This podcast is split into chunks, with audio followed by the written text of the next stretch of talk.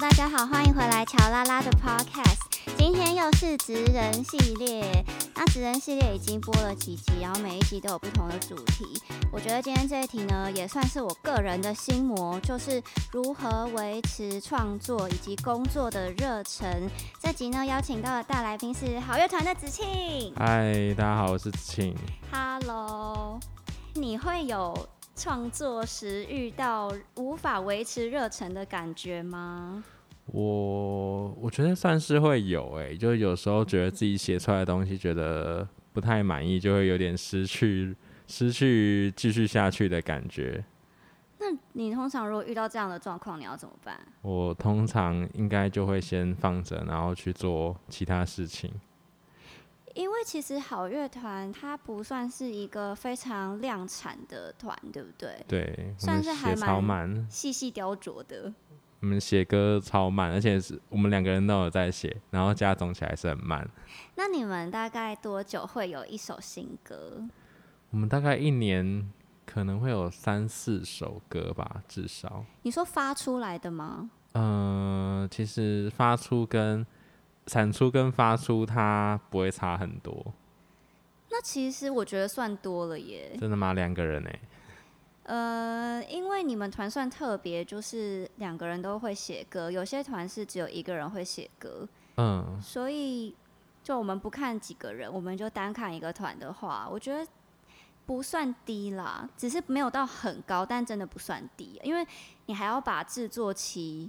然后跟宣传期都加进去，其实算是蛮频繁的耶。只是说你们并不是走那种一个时间全部都在创作，然后剩下的时间全部都在宣传，而是你们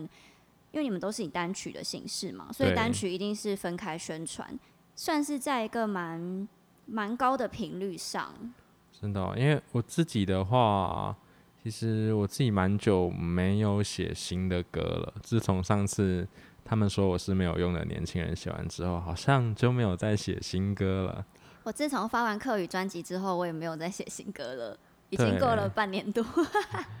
我觉得呃对我也差不多，但我觉得就没关系。我觉得，因为对我来说，好像要有点想要表达的东西再再来写，对我来说才会有意义。就是你不会刻意去量产，或者是刻意围绕着一个主题去想新歌，对不对？你是会比较需要灵感的人。就是我觉得我好像有点东西了，然后才会开始写。那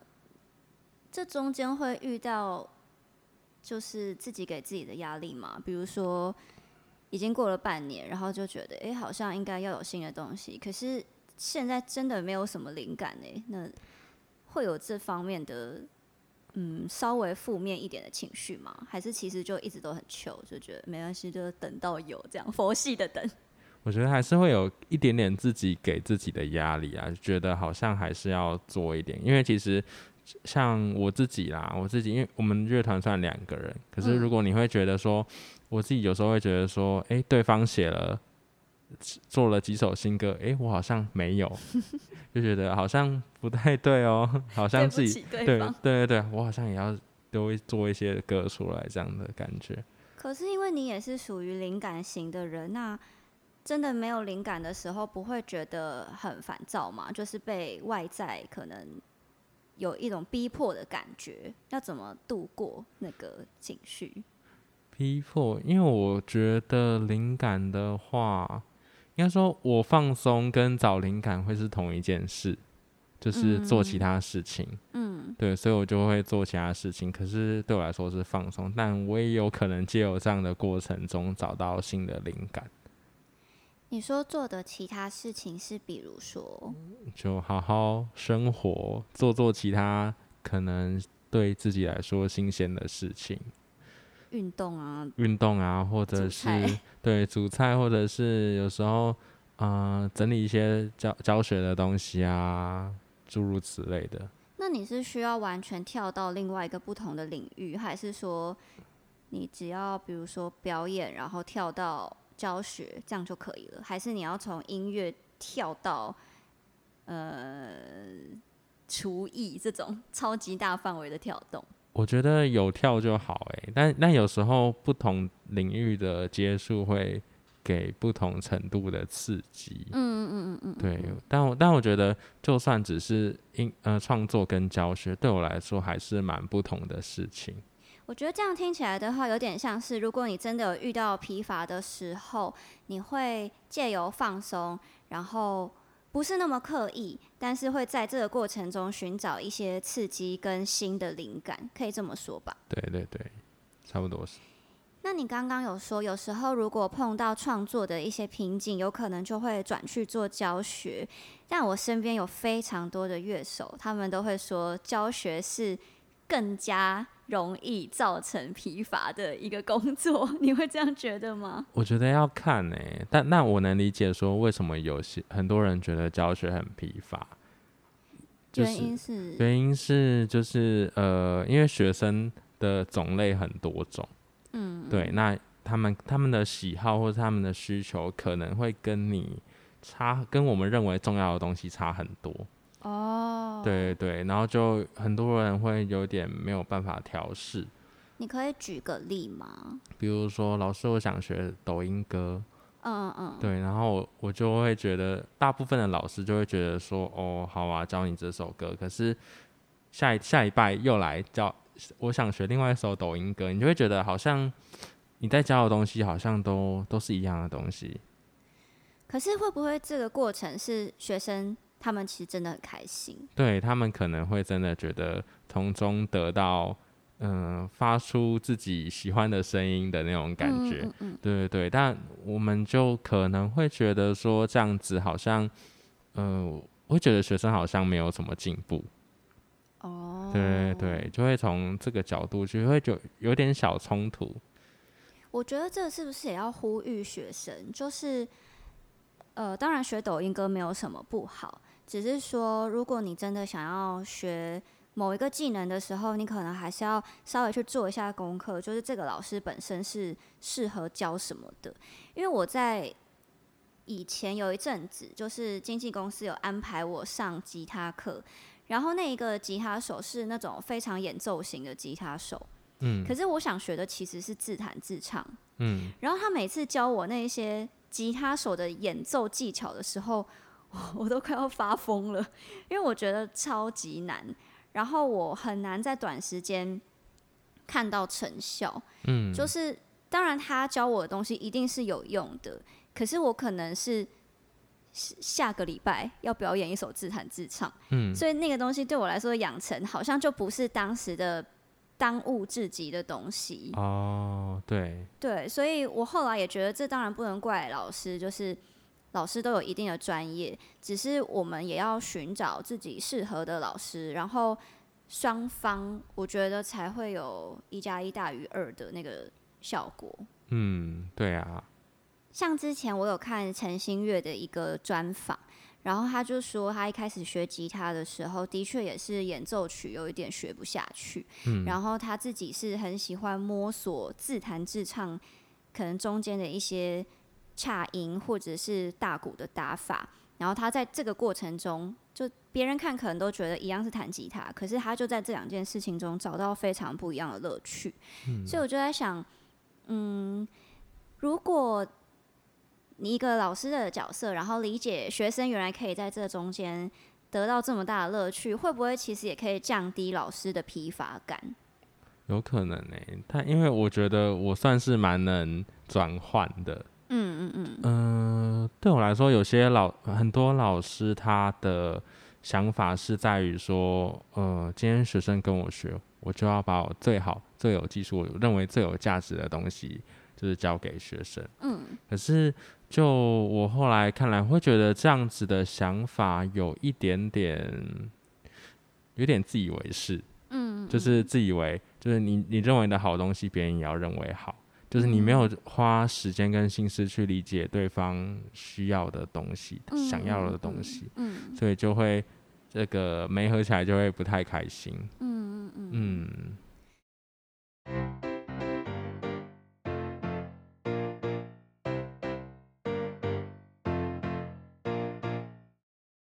那我自己本身身边还有一些朋友，他们可能不是做音乐，他们可能是做呃表演艺术或者是影视类的演员。那他们的行业跟我们比起来，就是他们会更加的需要被选择，比如说被剧组选择、被导演选择，或者是客户看试镜带，然后客户选择要或是不要，所以他们的主动权就没有这么高。他可能没有办法像音乐工作者，就算没有在工作，也可以自己用一些宅录的设备，然后录一些自己的 cover，或者是制作的一些编曲等等的给观众听。所以他们常常面临的一个问题是，如果他们现在没戏拍，他们真的会很无聊，而且他们真的会没收入，然后他们可能就要去做一些 Uber 送 Uber 的那种打工啊，或者是去做一些可能朝九晚五的工作来维持他们的生计。然后他们就常常会说，真的非常疲乏，因为那个完全不是自己想做的事情。不知道子庆有没有经历过这样的时段？哦，我一开始打工的时候有这样的感觉，因为其实，呃，那时候我高中刚毕业，嗯。然后就想说啊，找个找个地方打工试试看好了。然后嗯。那时候我就去我家附近的 Seven，嗯。对，然后嗯、我觉得每份工作都是这样，它就是有不需要不同的特质。对，对我来说，Seven 它就是一个需要一心多用的人。嗯。他可能因为现哇，现在 Seven 又更累了，嗯就是你要补货，你要结账，你要煮咖啡，你要记后面那整面的香烟的名称，然后你要收，你要帮那个客人领货什么的。对，然后微波啊，然后要影印啊什么啊，然后现在又还要注意说，客人进来有没有量耳温啊、有没有量额温，然后有没有消毒，很多事要做。对对，真的太多事，然后还有热，呃有些还有热压吐吐司哦，对，嗯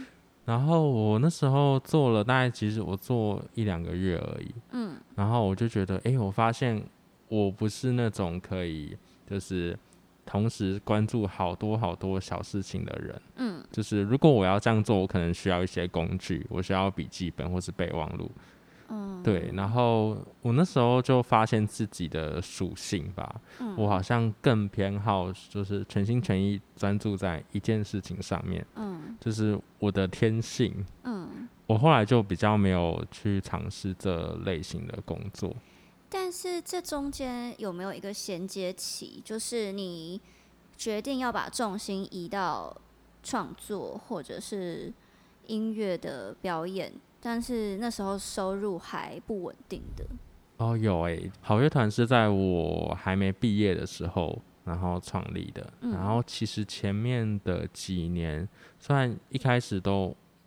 我觉得都算是有流量的，嗯但它其实并不一定就是说，哦，你去接演出，然后那个费用是可以维持足够维持你的生活。嗯。所以那时候我就有先就是做其他的工作，嗯。我有做过艺术行政，我有做过一个哦。阿卡贝拉团的艺术行政，嗯。然后那时候算是学到蛮多东西，但其实坦白说，它也算是一种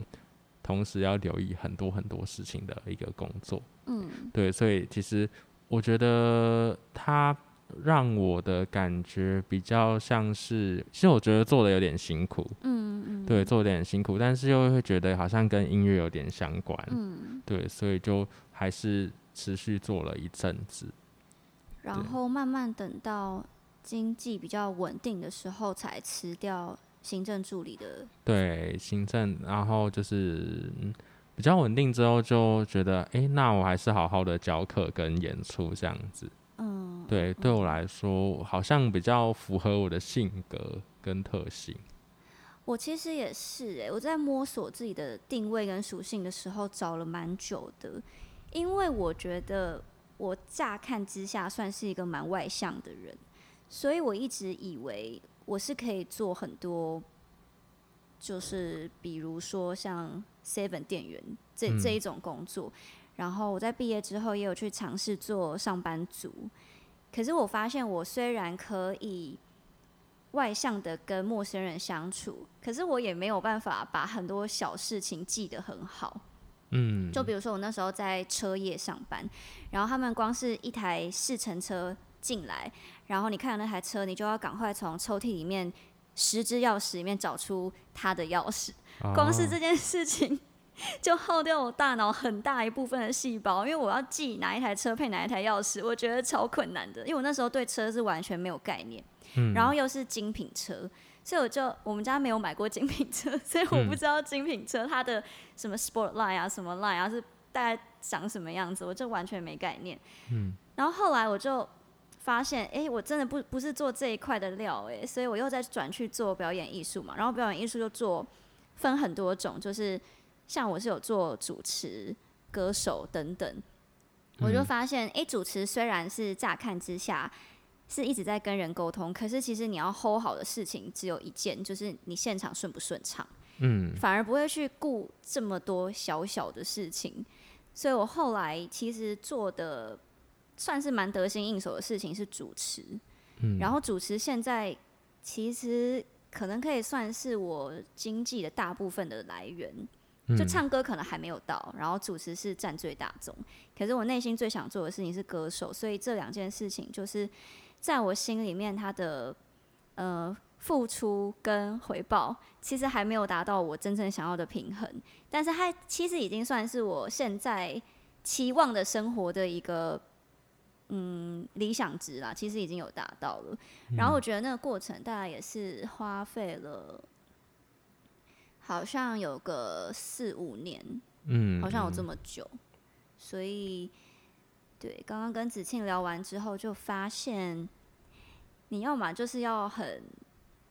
很能够调试自己的心情，嗯，那要么就是要在这些受。磨难的过程中，要非常清楚自己的属性，然后搞清楚自己真正想做的事情是什么，然后剩下的事情你就会知道，说就算你很辛苦在做，但是你有一个终极的核心目标，你就不会把那一些不开心还有烦闷的感觉这么往心里去了。大概是这样子吧。对，差不多就是对，要要理解自己的属性，然后去找适合自己的事情来做。不要就是去为了钱去做让自己超级痛苦的事。